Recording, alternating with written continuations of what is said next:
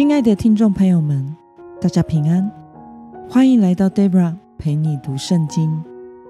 今天是二零二二年十二月八号，星期四。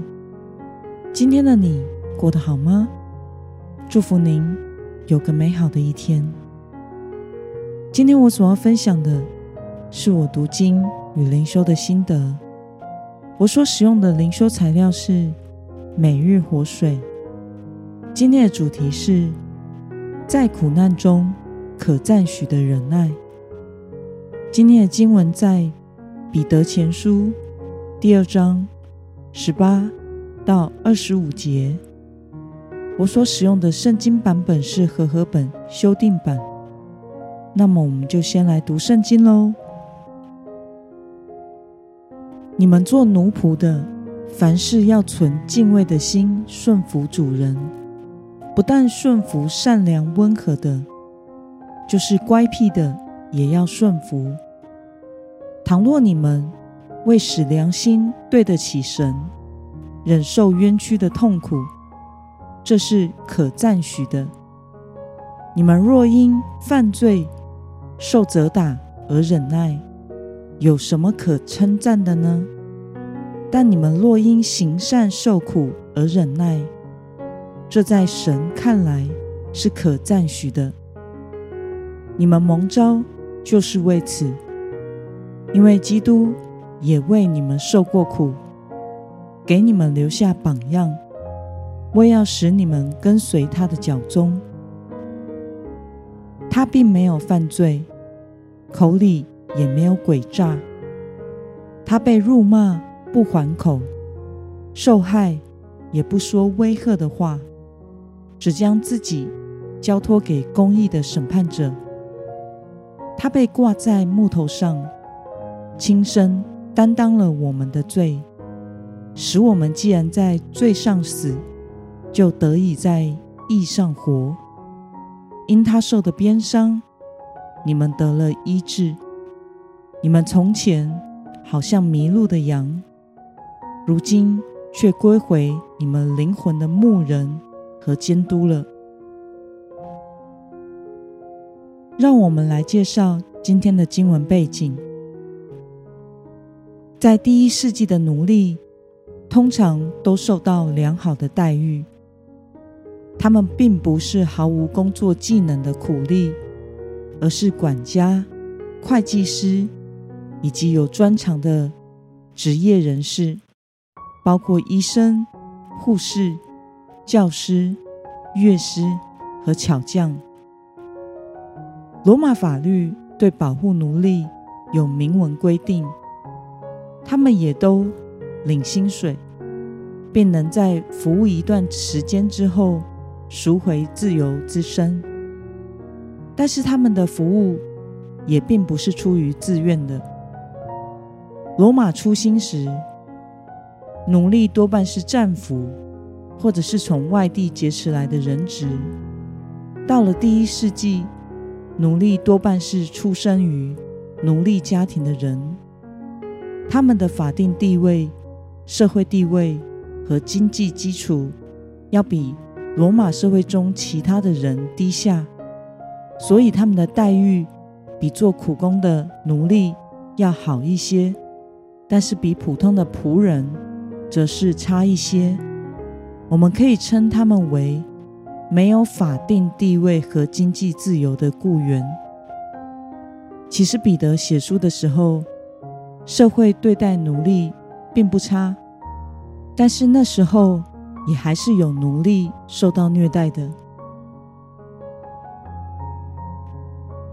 让我们来观察今天的经文内容。在今天的经文中，彼得劝勉。做奴仆的信徒要存敬畏的心，顺服主人。不只是要顺服善良温和的主人，就算是乖僻的主人，也要顺服。如果是为了自己的良心对得起神而忍受冤屈的痛苦，那么就是可赞许的。这是为行善受苦的忍耐。而信徒蒙召，就是为此，因为基督也为信徒受过苦，留下了榜样，为要使信徒跟随主的脚中行。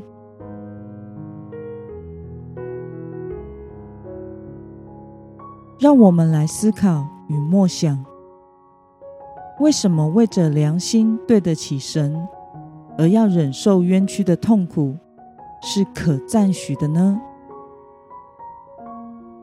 因为做奴仆的信徒这么做的话，他们真正敬畏和顺服的对象，其实是那位呼召信徒的神，而不是自己在世间的主人。因为如果是做错事、做得不好而受苦，是应该的；但若是因着主人乖僻的性格，因此受到不公平、冷酷无情的对待，那么此时要存着尊敬的心来顺服主人，就是很不容易的事了。因此，这样的生命在神的心中看来。是可称赞的。那么，对于信徒被蒙召，必须在苦难中效法耶稣基督忍耐的榜样，你有什么样的感想呢？我想，主耶稣在十字架上担当了世人，也就是我们所有人的罪孽，而忍受了苦难。他借着受了极大的痛苦，而成就了父神的旨意，也得到了父神的赞许与荣耀。我们蒙呼召成为属耶稣的基督徒，也必须在苦难中效法耶稣忍耐的榜样，这是理所当然的，却又是非常不容易的，因为要我们为主奉献出一些时间。金钱劳力是较容易的，但是要为义受逼迫，却是很委屈的事。牺牲的不是时间、金钱、劳力这些身外之物，而是羞辱了我们的心以及人格，甚至伤害了我们的身体。这是很不容易、很痛苦的事。因此，彼得说。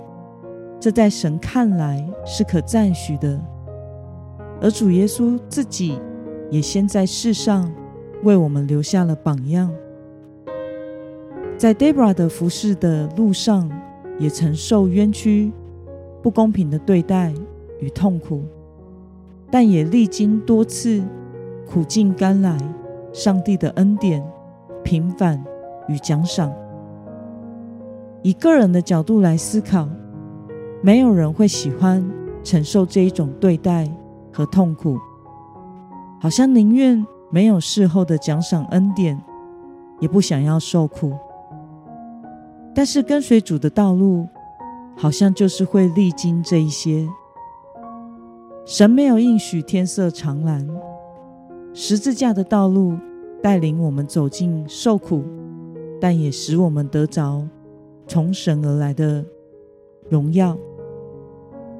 因主耶稣为我们所受的刑罚，使我们得平安；因他为我们受的鞭伤，使我们得了医治。愿我们借着默想耶稣基督的受苦，使我们明白忍受苦难真正的意义，背起自己的十字架，跟随主，未来得着神的赞许与荣耀。那么今天的经文可以带给我们什么样的决心与应用呢？让我们试着想想，在信主之后，我们是否曾经遭遇过什么样的冤屈？而你当时的选择是如何回应的呢？为了活出如同耶稣为我们受苦的榜样，今天的你。决定要怎么做呢？让我们一同来祷告。亲爱的天父上帝，感谢你透过今天的经文，使我们明白，在面对受苦的事情时，我们要效法耶稣基督忍耐的榜样，而为主忍受的痛苦，在你眼中是可赞许的。求主帮助我，能效法耶稣基督的榜样，在必须为主忍耐的时候，能够忍受痛苦，来成就神的心意。奉耶稣基督得胜的名祷告，阿门。